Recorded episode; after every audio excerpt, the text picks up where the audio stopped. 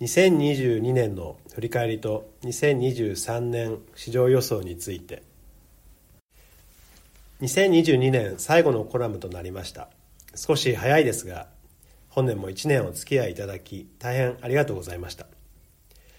2022年はロシアのウクライナ侵攻。長引くコロナ禍の影響や米中関係の悪化によるサプライチェーンの断裂。急激な物価上昇を起因とした想定以上の米国金利の引き上げなどが市場に対する大きな影響を与えた年でした。2020年3月に表面化したコロナ禍が市場に影響を与えてから約1000日が経過しました。その間各国の財政政策金融緩和姿勢もありコロナ特需ともいえる株高を経験しました。しかし2022年には年用にかけてウクライナ侵攻とインフレ対応の金利高から大きな株価下落を経験しました。その後中国などの一部を除いた多くの国ではコロナ前に戻る動きが加速しグローバルの往来が戻るとともに消費も復活し物価高の過程で商品価格への転嫁に成功した企業の業績も回復するなど株価も年初のレベルまで戻った1年となりました。現状欧米での景気指標の悪化サインや中国における不良債権問題がいよいよ表面化するとの思惑から市場参加者の多くは株式市場について慎重な見方を崩していないように見えます。そのような環境下来年の各市場について考えてみたいと思います。1クレジット市場は米国の投資的確債ハイイールド債ともに2022年は米国の金利上昇を受けて厳しい環境を経験しました。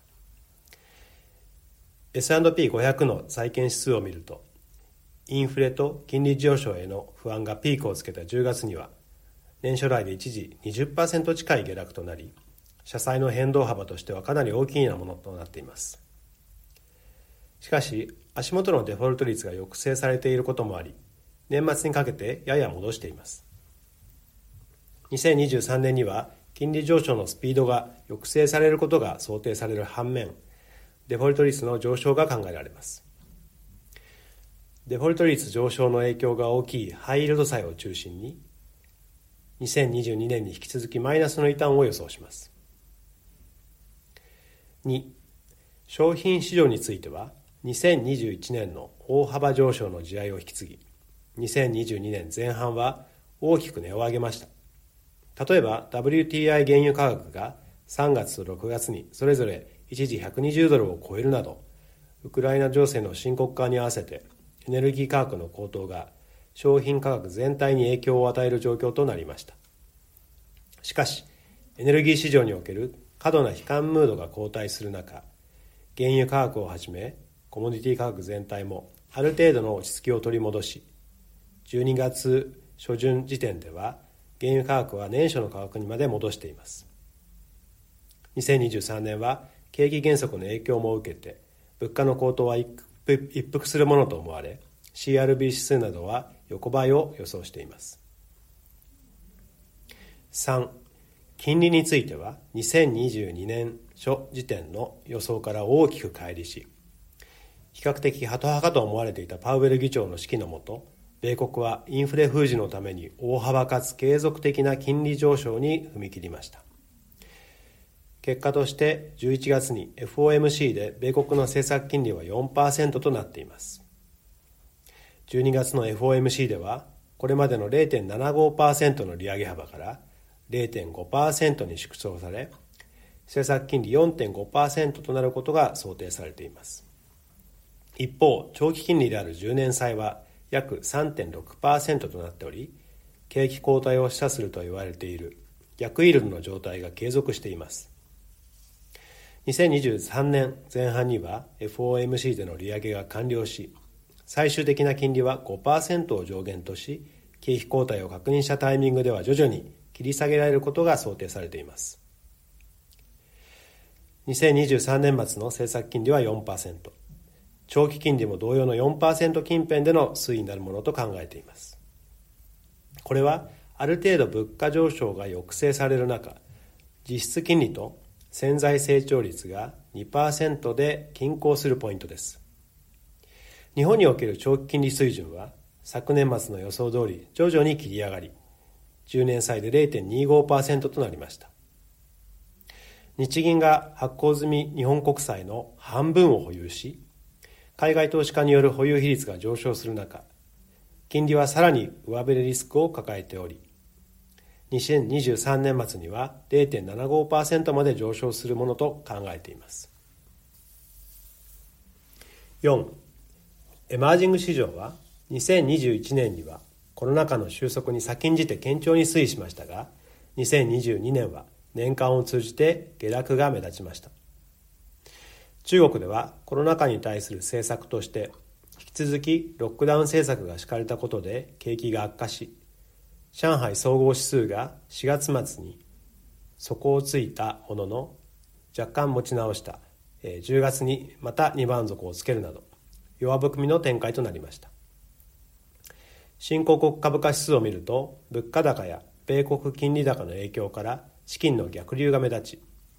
2021年初の水準から大きく値を落としています。東南アジアにおいても新興企業を中心とするグロース銘柄中心の上昇が金利高を景気とするバリエーション調整を受けて大きく値を下げ2023年にかけても状況が急回復することは見込めていません。したがって2023年もエマージング市場は前半下落傾向となり年王にかけて投資家の目が再び市場成長に向いたところで回復するという経路をたどると考えています。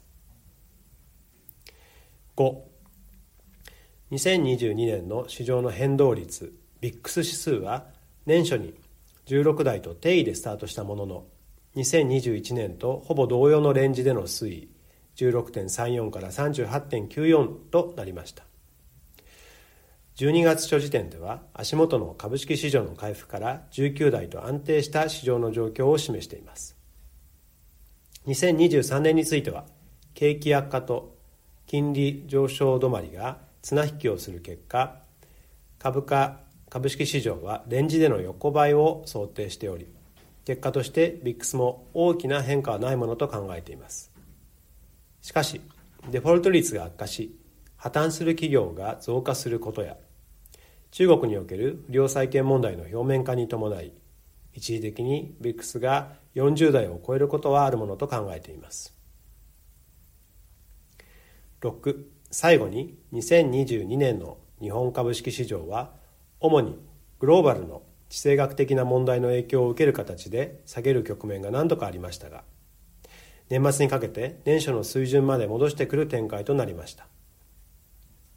コロナ禍の最悪から出した業種の反転もありまた財務的には健全な状況を保っている企業が多いことで年末にかけて総じて堅調な展開となりました。昨年同様に市場の需給が悪化していること地政学的なリスクが存在し続けてまた景気鈍化懸念もあり上値は重い展開が続いています。2023年の相場展望は日本独自の要因に基づき多少強気の見方をしています。長引く米中問題の影響からグローバル投資家がアジアへの資金配分を考えたときに日本を候補に入れるケースがかなり増えてきたと感じています。これは投資家の資産配分のみならずグローバル企業の取引先としての中国企業に代わって日本企業を選定するケースも当てはまります。また円安の進行や長引いたデフレの結果コストの安い日本に対する買いが入りやすい状況となっています。したがって2023年を起点として日本株が他国株式をアウトパフォームする局面が増えるのではないかと考えています。本年最後のコラムとなりました。今年も大変お世話になりありがとうございました。皆様が心安らかな年末をお迎えになり来年が素晴らしい年になることをお祈りしています。2023年の干支水のとうは物事の終わりと始まりを意味する水のとと春の訪れを感じる「茂る」という字が由来と言われている「う」の組み合わせです。これまでの努力が実を結び勢いよく成長する年であると言えそうです。私どもも今年蘇生した新しいファンドの募集を来年中にしっかりと終え勢いよく成長する年としたいと思います。引き続きよろしくお願いいたします。